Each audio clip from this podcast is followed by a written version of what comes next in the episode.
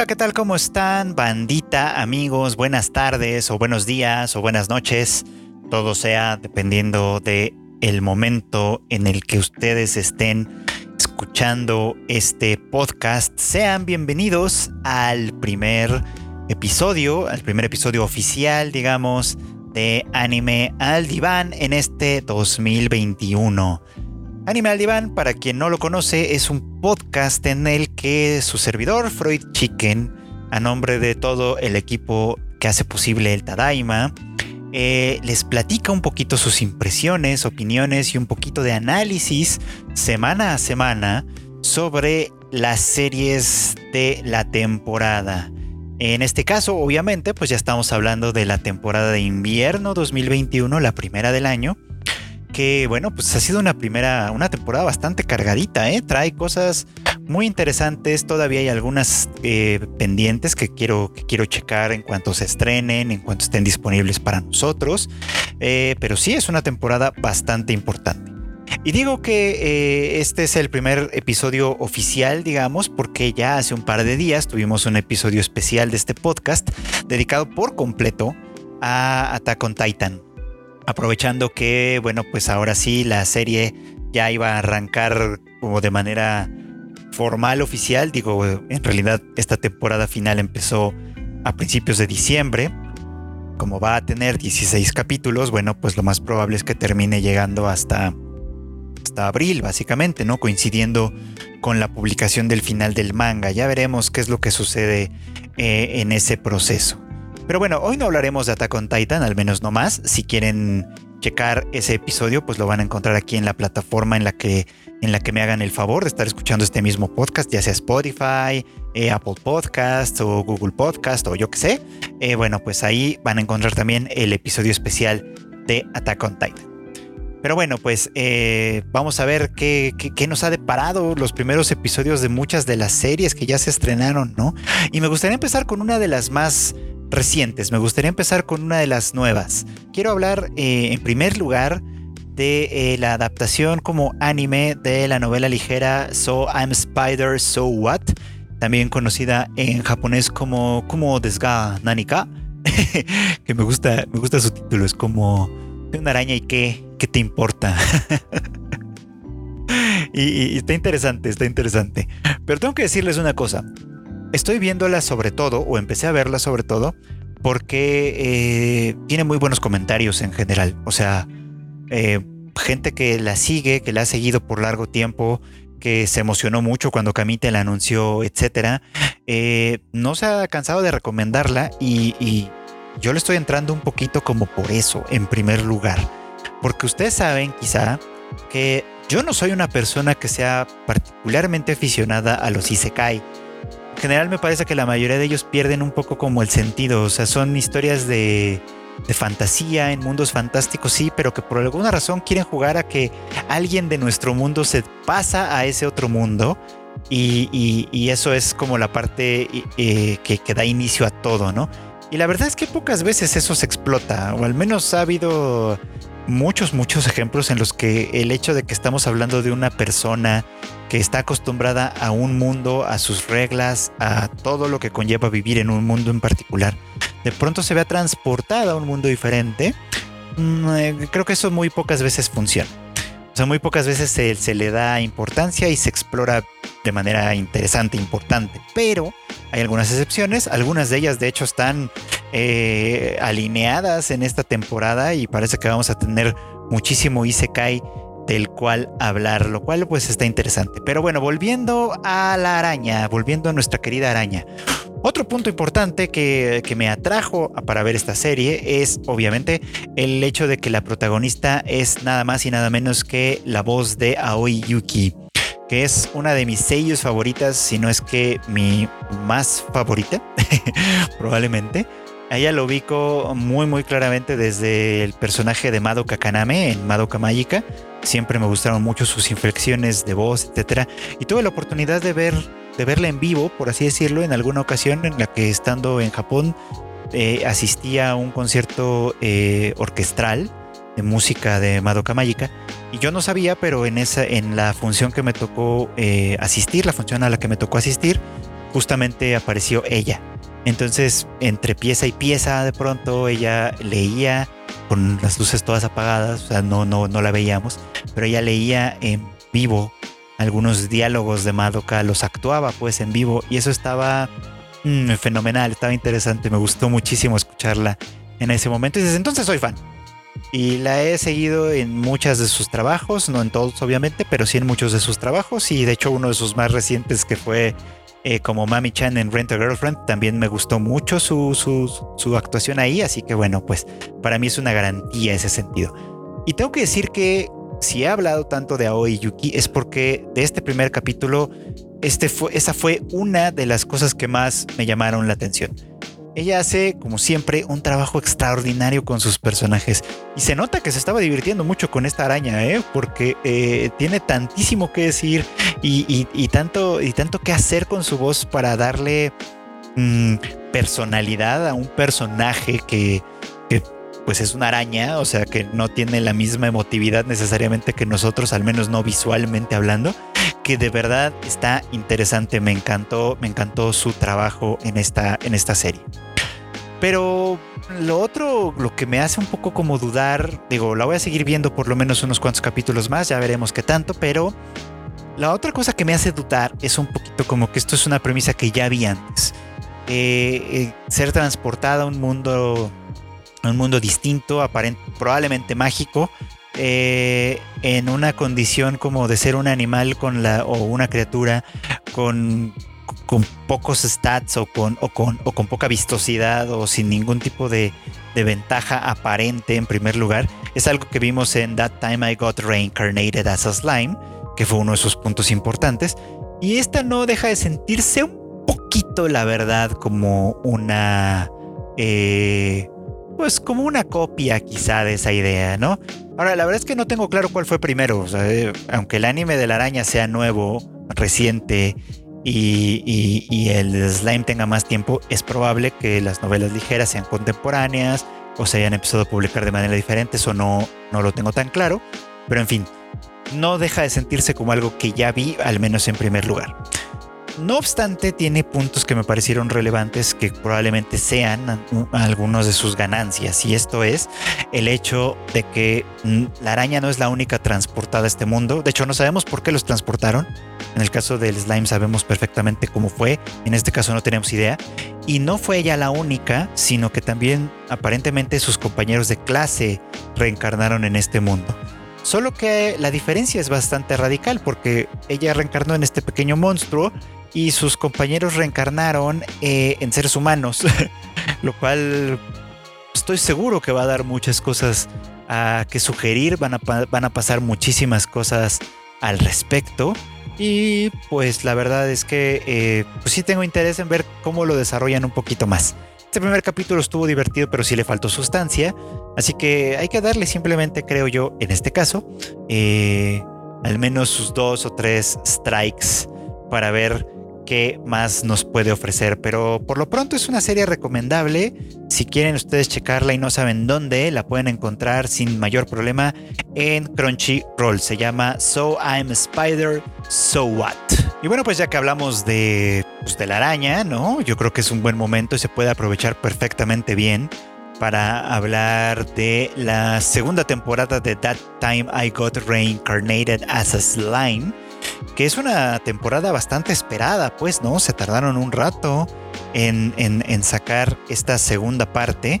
Nos habían dado algunos adelantos con los con las ovas estas de donde vemos a Rimuru en su plan como profesor, que pues están ok, no, no, son tampoco tan, mm, tan interesantes, creo yo, por lo menos no para mi gusto. Pero sí, eh, la serie como, como la secuencia principal de la serie sí me parece, sí me parece más importante. Eh, y es que, bueno, pues aquí la, la cuestión es que, regresando un poquito, por si ustedes no la han visto todavía, este, quieren más o menos saber un resumen, es muy sencillo. Eh, se trata de un hombre de 37 años que pues muere de manera violenta en, en, este, en este mundo Eh, y de alguna manera termina siendo, eh, termina reencarnando en otro mundo mágico pero con la eh, forma de un slime, de un limo, que como pues todo el mundo que haya jugado alguna vez alguno de estos juegos de aventura mágica y fantástica, etcétera, pues sabe que los slimes suelen ser pues de las bestias con menos importancia, digamos, ¿no? Casi casi que las usan nomás para levelear tal, ¿no? Digo, hay algunas que pueden ser muy importantes y desastrosas, pero en general no tienen tantísima tantísima reputación, digamos. Pero este slime tiene dos habilidades únicas que son importantes. Una es una como especie de computadora interna que le da información relevante sobre el mundo, las cosas, etc. Y otra es eh, la, eh, una habilidad que se llama Predator que le permite eh, absorber otras cosas y a otras criaturas y adquirir sus características. Y bueno, pues para la buena suerte del slime, la primera criatura con la que se encuentra es nada menos que el dragón Verdora, que es este eh, pues el dragón protector del bosque y, al hacerse su amigo y, absorberlo después este, para liberarlo más o menos de la prisión en la que se encontraba, eh, Rimuru adquiere habilidades que le permiten de entrada abrirse paso en un mundo que de otro modo probablemente habría sido eh, sumamente hostil. Vamos, ¿no? Y esto está interesante, pues esto, esto, esto estaba interesante en primer lugar porque, bueno, obviamente da cuenta de un asunto eh, eh, político, digamos, ¿no? Abrirse paso en el mundo teniendo nada es mucho más difícil que abrirse paso en el mundo partiendo de un lugar de cierto privilegio, digamos, ¿no? Este, y, y, menciono este asunto político porque creo que es uno de los temas fundamentales a lo largo de toda esta serie. Iba a pensar, ¿no? Que, iba a ser una cuestión así. Y es que Rimuru, eh, nuestro pequeño slime, con su, con su nuevo nombre, digamos, ¿no? Eh, con su nuevo nombre en este nuevo mundo, eh, al principio tiene que enfrentarse a, obviamente, a las criaturas del bosque, ¿no? Estamos hablando de duendes, demonios, esta manada de lobos hostiles, etcétera, ¿no? Y cada vez que los va venciendo, la derrota que a, que Rimuru los somete no es una derrota de exterminio ni nada, sino una derrota civilizatoria, por así decirlo. Porque a final de cuentas, pues estas bestias están en un estado como muy natural. Tienen inteligencia, por supuesto, y ciertos poderes mágicos y lo que sea. Pero a final de cuentas están en un estado de la naturaleza en la que solo sobrevive el más fuerte. Y esta es una de las lógicas, de las, lógicas que, que, subyacen, digamos, como en todo el entramado social de este mundo y lo vamos a ir conociendo con el tiempo, obviamente, ¿no? De tal manera que Rimuru va cambiando eh, este sistema, por supuesto, porque va uniéndolos dentro de su federación, dentro de una incipiente federación, va uniendo a distintas especies que antes solo competían entre sí por territorio y por recursos y por dominio y por lo que ustedes quieran, y los empieza a, instruir en el territorio, en, un terreno de cooperación, digamos, ¿no? Les empieza a mostrar, vamos, que a través de la mutua cooperación tienen muchas mejores probabilidades de sobrevivir en ese mundo hostil.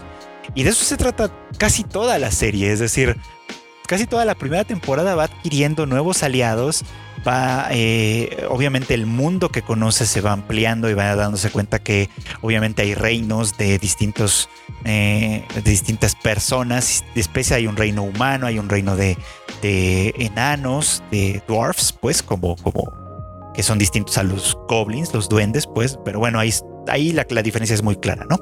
y va estableciendo alianzas también. O sea, no todos se unen a su, a su naciente federación, y mucho menos.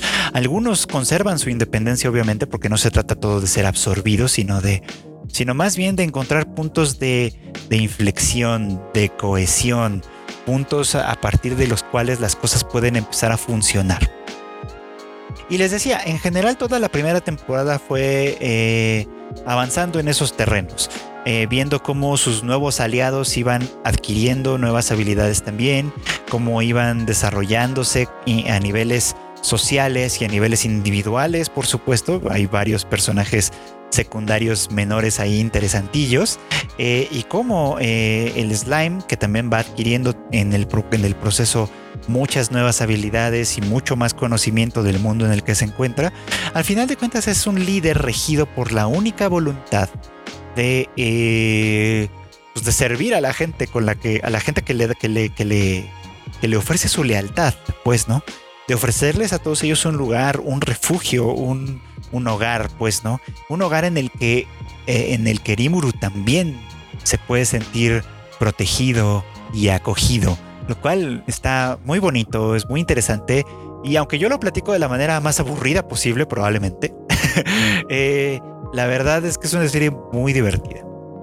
Y entrando a la segunda temporada, eh, lo que ya tenemos en este primer episodio es un primer conflicto probablemente, ¿no? O sea, la influencia de, la Federación Tempest, que es este, eh, eh, este país formado por las bestias dirigidas por Rimuru, obviamente ha ido ganando influencia. Y, aunque algunos de sus vecinos empiezan considerándolo un adversario, un enemigo, porque, insisto, la lógica de fondo de todo este mundo es solo triunfa el más fuerte, es como si negara al mismo tiempo la existencia de otras posibilidades. Y es algo que me parece que es muy eh, cuestionable, obviamente, ¿no? Pero de hecho el, hecho de que el protagonista funcione con una lógica diferente es lo que lo hace sobre todo relevante. En este primer capítulo de esta segunda temporada, lo que tenemos es un nuevo intento de diplomacia, ¿no? una delegación de un país vecino, de un territorio gobernado por un eh, rey demonio, eh, que no necesariamente son malos, pero ya veremos, son gente poderosa, sea como sea. Eh, este rey demonio quiere establecer relaciones con el país de Rimuru y, la forma oficial, digamos, institucional de hacerlo, pues es establecer delegaciones, embajadas, digamos, ¿no? Que, representen a uno y a otro en la distinta región. Eh, la cuestión es que no todo el mundo está de acuerdo con esto y la diplomacia no necesariamente es eh, pues, algo que sucede de manera suavecita, digamos, ¿no? A veces la diplomacia, la diplomacia es otra forma de hacer la guerra y es necesario tener esto en cuenta. Rimuru eh, creo que lo sabe y, aunque en primer lugar prefiere siempre las soluciones más pacíficas posibles, tampoco es alguien que le tema a la pelea, sobre todo ahora que tiene una buena cantidad de aliados de todo tipo que hacen grandes trabajos por, por él y por su gente. Pues entonces, este primer capítulo creo que nos mostró este, este aspecto, este lado de las naciones, pues en cuanto, en cuanto a que la diplomacia, por muy institucional que sea, por muy eh, elegante, eh, sobria, eh, regulada incluso que pueda llegar a ser, no es sino otra forma de hacerse la guerra, otra forma de competir y de combatir en un entramado mucho más grande que el de la comunidad pequeña, que el de la familia, que es el entramado de las naciones. Así que, pues la verdad es que de aquí en adelante Rimuru se enfrenta a retos muy, muy importantes que a ver cómo lo supera. Yo espero que lo haga de la mejor manera posible, porque la verdad es que uno le toma cariño tanto a, este personaje eh, como a muchos de, sus aliados, que la verdad son geniales. Así que bueno, pues aquí les di un pequeño panorama de lo que me parece interesante. Si no la han visto, denle una checadita. La encuentran también, al igual que eh, la anterior, la van a encontrar en Crunchyroll. Y bueno, pues continuando, continuando con los Isekai, que les digo, esta temporada abunda en ellos, y hay más todavía, pero la verdad es que no sé si voy a seguir eh, eh, viéndolos. Hay por aquí uno que, llaman, que se llama Mushoku Tensei o Jobless Reincarnation, que la verdad no estoy seguro de querer ver. Pero bueno, no iba a hablar de eso, obviamente, ¿no? Sino de eh, la continuación de la segunda temporada de ReZero. que bueno, pues la verdad es que ha ido avanzando muy bien. La temporada anterior. Es, interesante, pues, que iba a decirles de Recero. Pues también, igual, si no la han visto, les doy un, brevísimo resumen. Les juro que va a ser breve. Eh, en esta historia estamos siguiendo a eh, Natsuki, a Subaru Natsuki, un chico normal, que un día, así saliendo de la tienda de conveniencia, ya sabes, esa que te dan hambre en la noche y sales a comprarte unas papitas o qué sé yo, o saliendo de la tienda de conveniencia de pronto se encuentra transportado a un mundo mágico. Eh, y en este mundo mágico, él, eh, él, al principio confunde con un videojuego. De hecho, supone que está un poco en un videojuego. Eh, él está esperando, obviamente, que las cosas funcionen de esa forma. Y pronto descubre que no. Que no está en un mundo de videojuego en primer lugar. Y en segundo lugar, que, bueno, pues básicamente aquí sí se puede morir y, morirse le implica mucho dolor y muchos problemas y tiene una habilidad peculiar que consiste en que eh, de pronto, o sea, no se muere del todo, sino que regresa en el tiempo a, un punto de, guardado, por así decirlo, y a partir de ahí vuelve a continuar las cosas, dándole eso la oportunidad de cambiar los acontecimientos. Ahora, con esa premisa que pues parece eh, pues interesante, ¿no? En primer lugar, eh, vemos, eh, hemos visto durante toda la primera temporada y lo que lleva de la segunda, que se emitió eh, durante el verano del año pasado, este, hemos visto a, Subaru entrar en contacto con una chica de quien se enamora, una medio elfa llamada Emilia, que además es la candidata o una de las candidatas a convertirse en la reina del país en el que se encuentran. Y obviamente, pues en, una, en un asunto, en un entramado político tan complicado, que tan, tan ríspido, tan tenso, ¿no? Pues hay muchísimos intereses flotando en el aire y, la gente aquí no se anda con diplomacias, ni mucho menos, ¿no? O sea, sí hay diplomacia, pero en, pero también hay muchísima violencia directamente, ¿no? Y, y, Subaru muy pronto se da cuenta de que en este mundo morirse es algo que puede ocurrir de manera muy sencilla y además muy frecuente. Entonces, durante todo este tiempo lo hemos visto intentar una cosa, intentar otra, eh, matarse a sí mismo o dejarse matar o qué sé yo, este, para con la única intención eh, de poder corregir los acontecimientos y llegar al resultado que él quiere. Que su objetivo no es muy difícil de entender en primer lugar. Su objetivo es eh, ser un aliado de Emilia, es cumplir el deseo de Emilia, hacer que, Emilia llegue a, donde tiene que llegar, que se convierta en la reina de este lugar y que con eso pueda ella ser feliz y él estar a su lado de alguna forma, ¿no?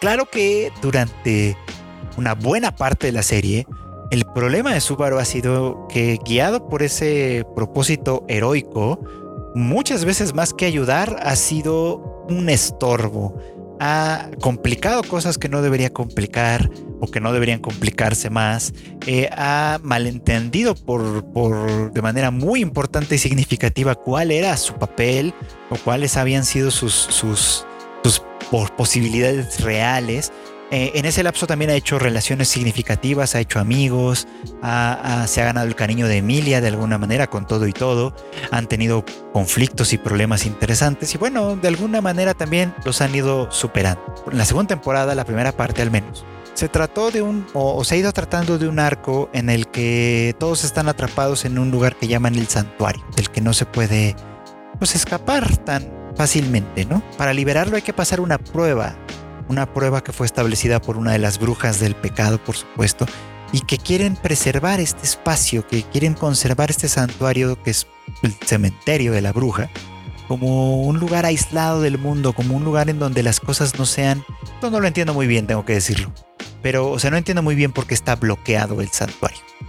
Eh, lo que entiendo un poquito eh, eh, en, esta, en esta cuestión es que liberarlo es importante porque de alguna manera se trata de que Emilia lo logre hacer, para poder tener una, base mucho más sólida en su solicitud por el trono, que es una solicitud que ha sido muy, muy conflictiva, que, ha, costado muertos, etc. Pero en fin, ya llegaremos a eso, les prometo que voy a revisar bien este asunto para platicarlo bien más adelante, porque obviamente es importante, pero no es en lo que me quería eh, centrar.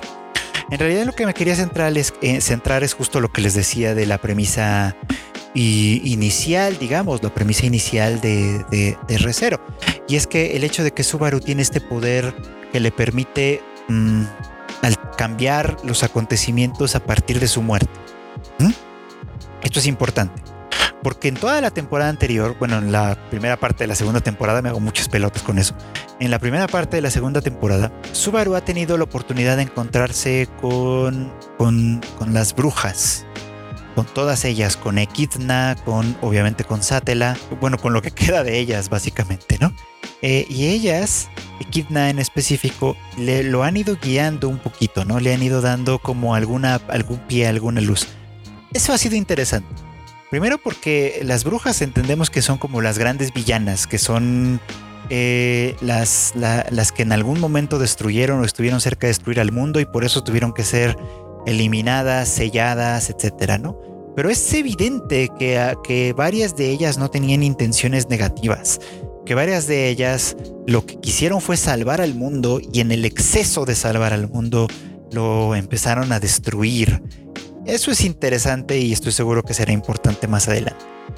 Pero en, en el, en el clímax de la temporada, de la primera parte de la temporada, Satela le dice algo muy importante a Subaru. Eh, que creo que va a ser fundamental para lo que viene y es el punto en el que me quiero eh, centrar sobre todo.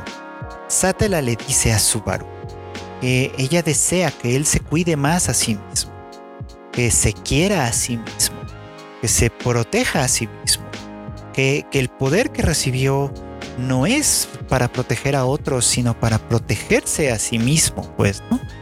Eh, cosa que es un poco contradictoria, obviamente, ¿no? Pero creo que aquí tiene sentido el hecho de que, de que todas las muertes que Subaru experimenta, muchas de ellas son después de mucho dolor, después de mucho sufrimiento, después de una tortura increíble incluso, ¿no? Y muchas veces Subaru las ha usado no para él, obviamente, no para mejorar su situación personal, que es muy mala, sino para mejorar posibilidades de salvar a otros, a Emilia en primer lugar, a Rem, a Ram, a, en fin, a distintas, a distintos personajes. Y Satela e, es muy enfática en decirle esto, ¿no? Tienes que ver por ti mismo también. Nunca te vas a convertir en un héroe, en un héroe de verdad, si no, si no cuidas de ti mismo, si no, si no te das cuenta de lo importante que eres, porque no te tienes, tú no tienes a nadie más que a ti, vamos. Y bueno, de, pensar que estaba loca de atar, por supuesto, ¿no? Pasé a considerar que esto que le dice, eh, esto que Satela le dice a él es muy, muy eh, significativo, de una lucidez extraordinaria, porque sí, básicamente el problema de Subaru es que eh, de pronto se olvida que, que, él también es importante, pues, ¿no?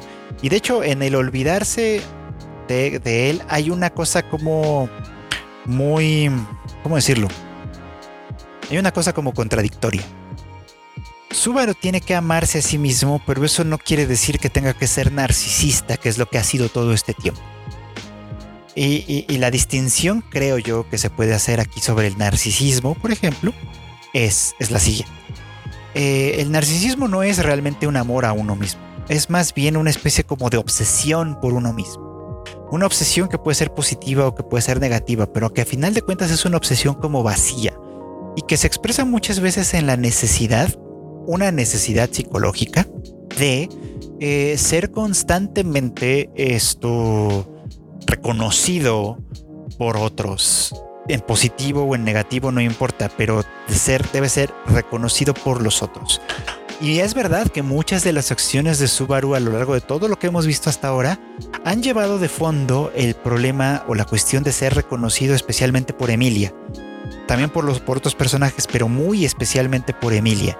Y muchas veces en ese proceso de, querer decirle a Emilia, oye, veme, mírame a mí, yo también soy importante, mira cómo estoy aquí, mira cómo me sacrifico por ti. Eh, es, donde, es donde fracasa, es donde más se equivoca, es donde más rompe incluso la confianza de Emilia. Entonces, eh, lo que él tiene que hacer es ir en un sentido contrario que parece que no lo parece en primer lugar. Tiene que ir en ese sentido contrario de amarse a sí mismo para poder entonces sí ser un héroe, entonces sí entregarse a sí mismo a una causa que lo exceda, a una causa que sea más que él mismo. Y esto está muy chido. O sea, es un primer arranque muy padre y que tiene ya un primer, un primer eh, producto, ¿no? En este, en este retorno de la serie, que es eh, su amistad que vemos hasta ahora con Otto, ¿no? Que Otto también se lo dice muy claramente, ¿no? No estás solo, compadre, tienes amigos y tus amigos podemos ayudarte, podemos este, colaborar contigo para sacarte de este atolladero. Y así que vamos a, diseñar, vamos a pensar en una estrategia que sirva para esto. Así que Subaru decide que sí, por supuesto va a hacerle caso a, Otto, pero también toma una decisión que me parece importante y es la de que eh, no va esta vez a confiar en su capacidad de morir para resolver la cosa. Este es el todo por el todo, se resuelve o no se resuelve, pero no se puede seguir jugando con su vida, es decir, tiene que, porque si trivializa su muerte, su vida pierde valor, entonces tiene que jugarse las cosas como si se fuera a morir de verdad y solo así puede dar pasos más allá. Creo que esto es un cambio en el paradigma que es muy importante, que es muy interesante.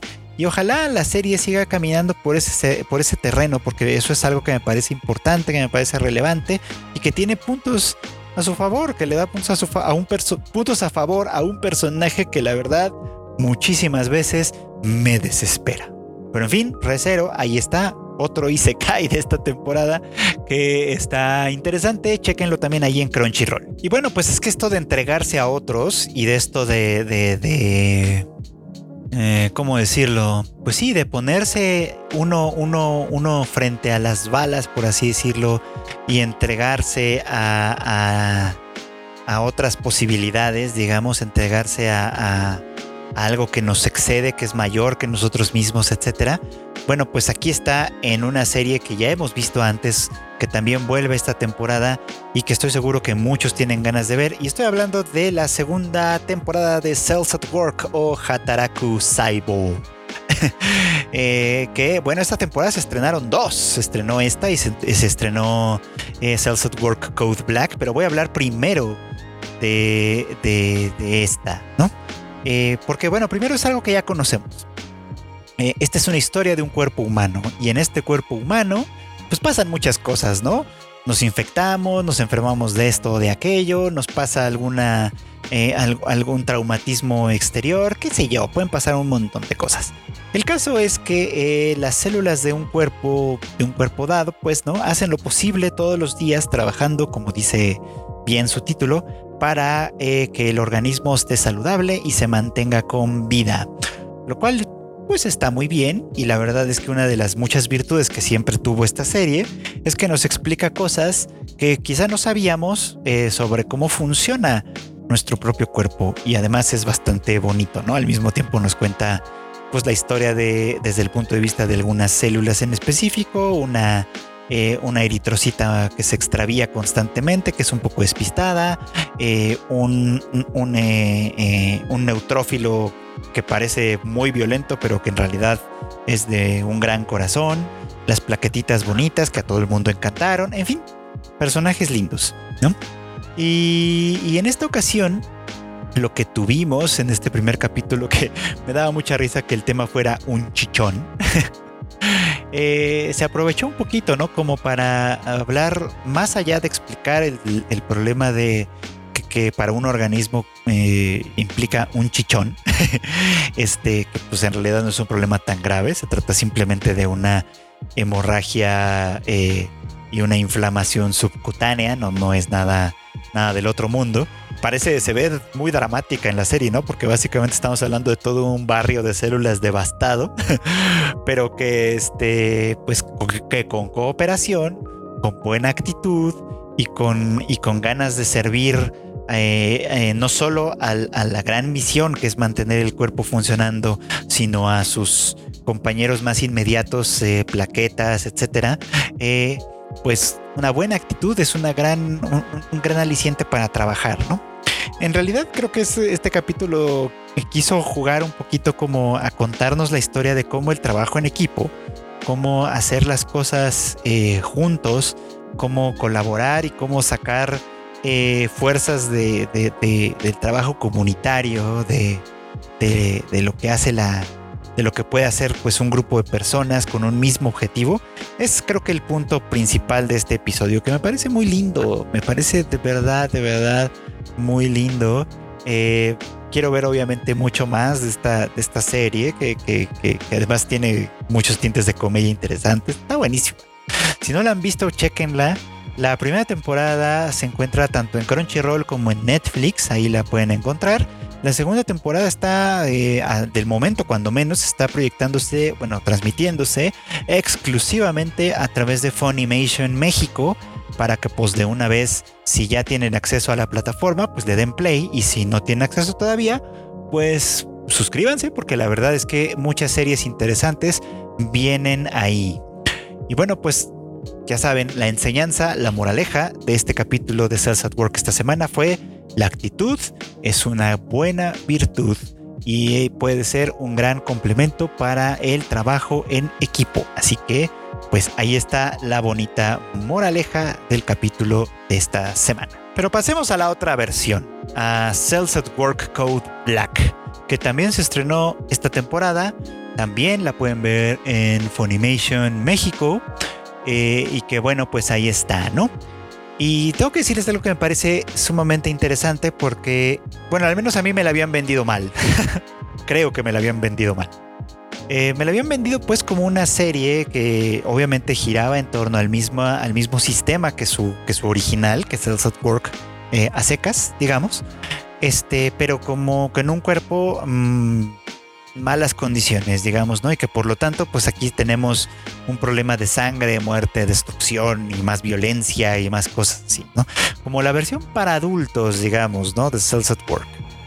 Eh, pero suponía yo que iba a ser pues como el mismo sistema, ¿no? Explicarnos las cosas ah, de manera funcional, orgánica, etcétera, eh, fisiológica más bien, de, de, nuestro cuerpo, nada más que en circunstancias mucho más desalentadoras que la anterior y obviamente pues para jalar eh, pues el morbo, digamos, ¿no? Para jugar desde el punto de vista de la morbosidad, porque yo sé que a la gente le encanta ver estas cosas. Y la verdad es que no tenía tantas ganas de verla en ese, en ese tenor, o sea, entendida de esa forma, no se me antojaba nada. Sin embargo, este primer capítulo la verdad es que estuvo muy interesante. Les voy a decir por qué. Primero, nos, la, la historia se nos cuenta desde el punto de vista igual de un, de un eritrocito, de un glóbulo rojo, que se está graduando, que está iniciando su trabajo. En ese sentido es una calca muy, muy semejante a la de su original, obviamente, ¿no? Y al que le están dando además su introducción al trabajo. Y es como de, ah, sí, mira, este, pues el cuerpo humano funciona así, así, y tú tienes que hacer esto y aquello.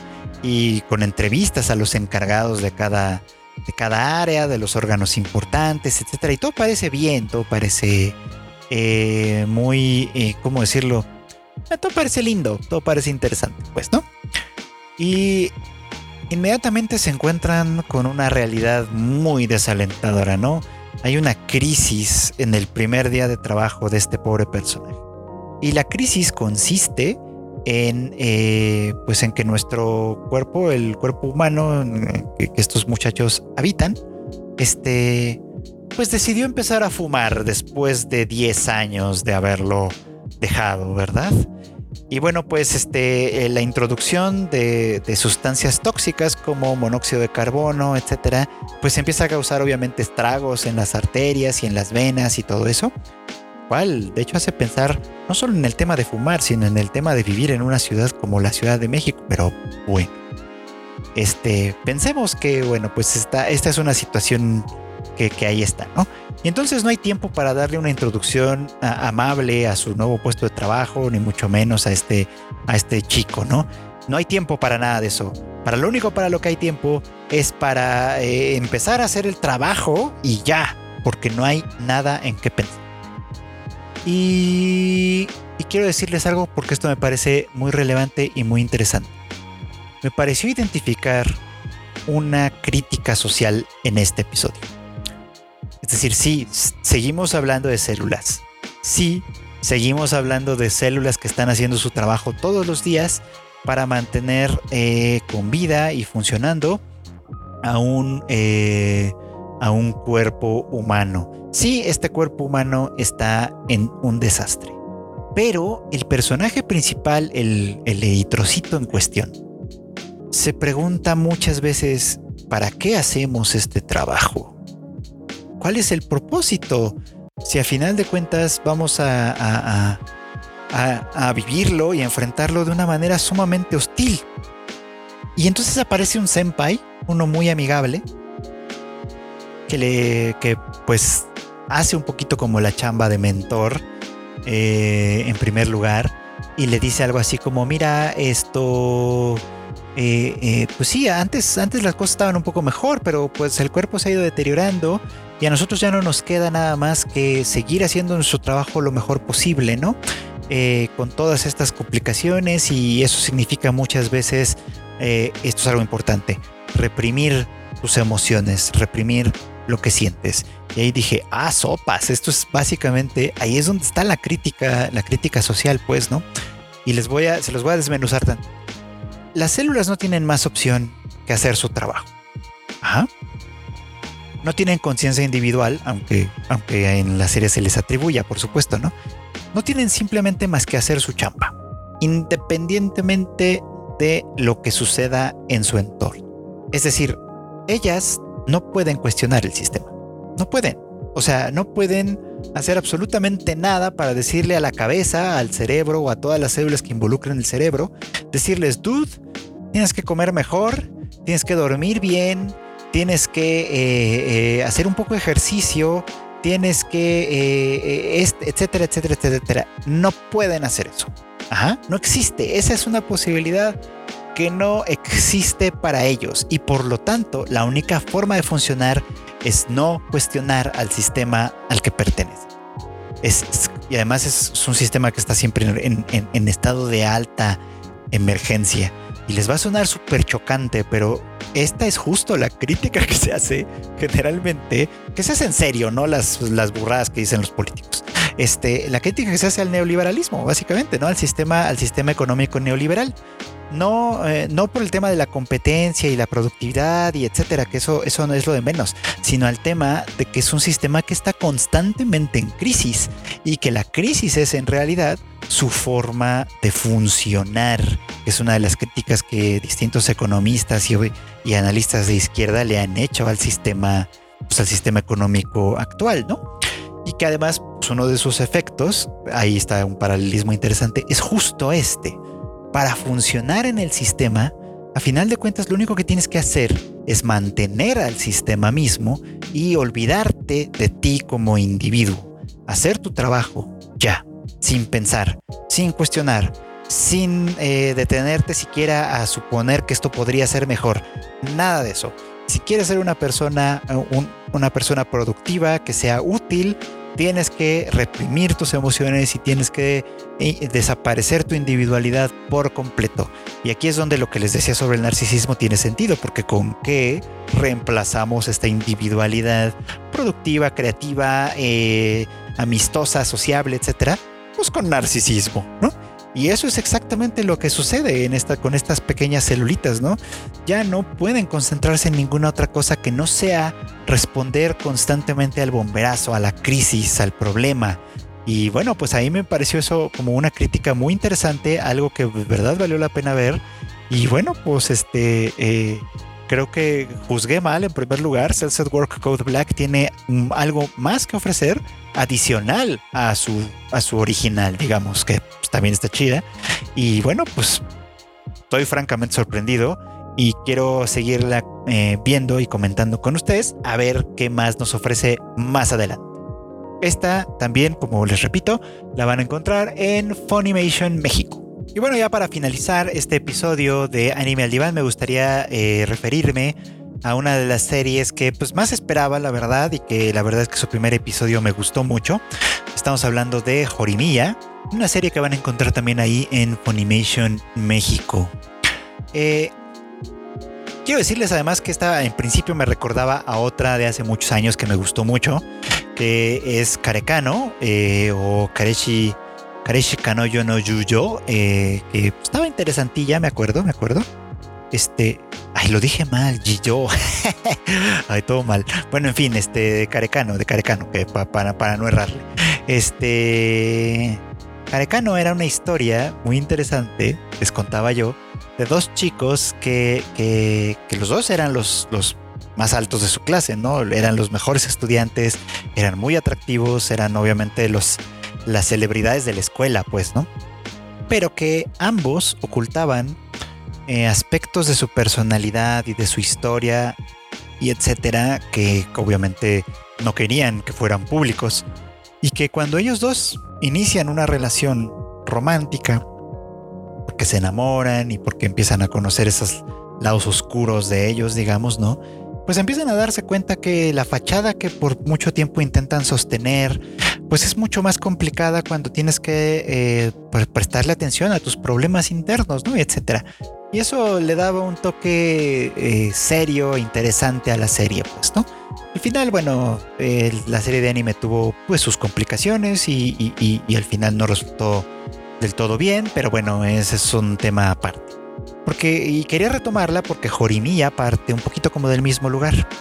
Aquí tenemos a dos chicos, una chica eh, pues popular, eh, sociable, atractiva, pues obviamente varios chicos tienen, la tienen en la mira, obviamente, porque pues, pues eso, es una chica atractiva llamada Hori.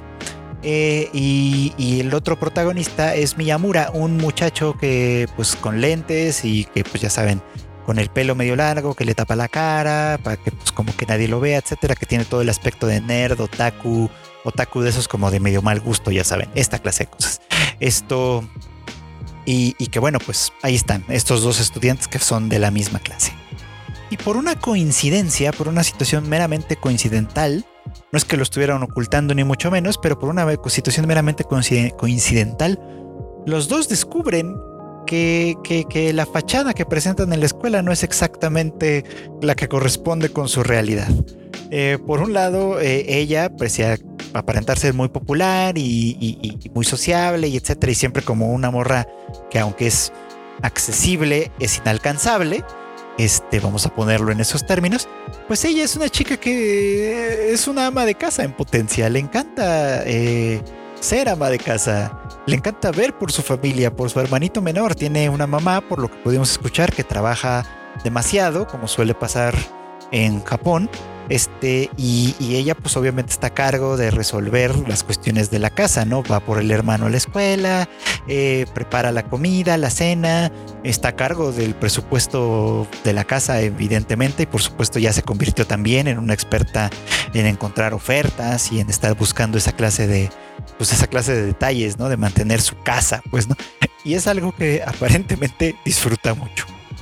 Y Miyamura, pese a su aspecto eh, pues, nerd, otaku, demasiado serio y poco sociable, para la escuela es un chico que súper cool, al menos en su aspecto, vamos, ¿no? Eh, que tiene varios piercings, uno en el labio y en las orejas, etcétera, es así como una cosa espectacular, que pues el pelo largo ya acomodado de cierta manera se ve sumamente eh, atractivo, vamos a ponerlo así. además tiene tatuajes, cosa que lo hace sumamente pues, peculiar, digamos, ¿no? O sea, como que se sale por completo de la norma. Y, a pesar de, tener ese aspecto como de nerd, no es muy buen estudiante tampoco, ni mucho menos, ¿no? Al final eso no importa. Lo que importa es que estos dos descubriendo que, la imagen que dan eh, en la escuela es una y la que tienen ellos fuera de ahí es otra, eh, este descubrimiento los acerca de alguna manera, los hace sentirse cómodos uno con el otro y empezar a compartir una cotidianidad eh, que, se siente en primer lugar muy amable. Hasta aquí todo bien, la verdad es que esta, esta como comedia romántica suena muy, muy, muy divertida ya con esos ingredientes. La cuestión es que esta nos regresa a un tema del que ya he hablado muchas otras veces en este podcast, que es la división entre lo público y lo privado. Eh, mm, ¿cómo decirlo? Eh, aquí probablemente uno de los temas importantes va a ser justamente eh, este conflicto. Porque lo privado, lo que somos nosotros, de verdad, entre comillas, pero que por lo menos es lo que somos cuando estamos a puerta cerrada, en un lugar de confianza, con la gente que más nos conoce o con quienes nos sentimos más cercanos, qué sé yo, está libre de ciertas expectativas que sí existen cuando estamos hablando de lo público. Lo público, la imagen que damos, lleva implícitas ciertas expectativas que los otros tienen sobre nosotros mismos eh, y que de alguna manera cuando se ven no cumplidas o traicionadas, se convierte o se puede convertir en un problema potencial. entre ellos, entre, entre Hori y Mia, no pasa. Este, pasa que en realidad lo que pasa es lo contrario. Se pueden aceptar muy bien entre ellos tanto esa parte eh, pública como esa parte privada. Y de hecho empiezan a sentirse como que la parte privada del otro es algo que les pertenece solo a ellos. Eh, eh, y empiezan a desarrollar lo que podríamos llamar como intimidad. Una intimidad psicológica, emocional, que probablemente derive en algo más más adelante, qué sé yo.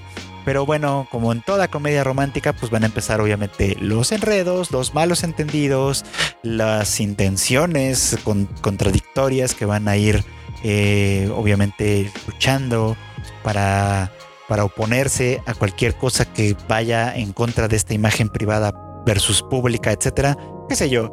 La verdad es que con un primer capítulo muy bien narrado, con, con, personajes muy encantadores que, y con toda la estética que nos encanta del anime, Jorimilla la verdad es que es una de las grandes, grandes, grandes opciones que tenemos para esta temporada. La encuentran en Funimation y la verdad es que creo que va a ser una de mis grandes favoritas. Me encanta cómo funciona esto y tengo muy buenas expectativas. Y bueno, pues esto es todo por hoy. Muchísimas gracias, muchísimas gracias a todos los que, eh, como siempre, me hacen el favor de seguir escuchando este podcast, eh, este anime al diván, como cada semana. Espero que hayan tenido un gran fin de año, que este 2021 los agarre con buena salud y con buenas perspectivas, ojalá que sí. Y bueno, pues este, eh, no quiero despedirme sin antes recordarles que pues todos los miércoles eh, tenemos de nueva cuenta nuestro capítulo semanal de anime al diván. Ya la siguiente semana platicaremos quizá de estas series, quizá de otras series también. Ya veremos qué es lo que nos depara esta temporada que no, eh, no está para nada mal nutrida. no olviden además escuchar los otros eh, pues los otros programas que ya tenemos, el Rage Quit que también ya volvió a las andadas en esta, en esta nueva, en este nuevo año. Y bueno, pues el Tadaima Live que también estamos haciendo todos los miércoles y los sábados, por lo pronto, eh, en, en vivo completamente, ya con todo el equipo pues no queda más que volverles a agradecer a todos por escuchar este podcast. Muchísimas gracias. Si no se han suscrito, suscríbanse. Este es un buen momento para hacerlo. Y los escucho, nos escuchamos en el siguiente anime al diván.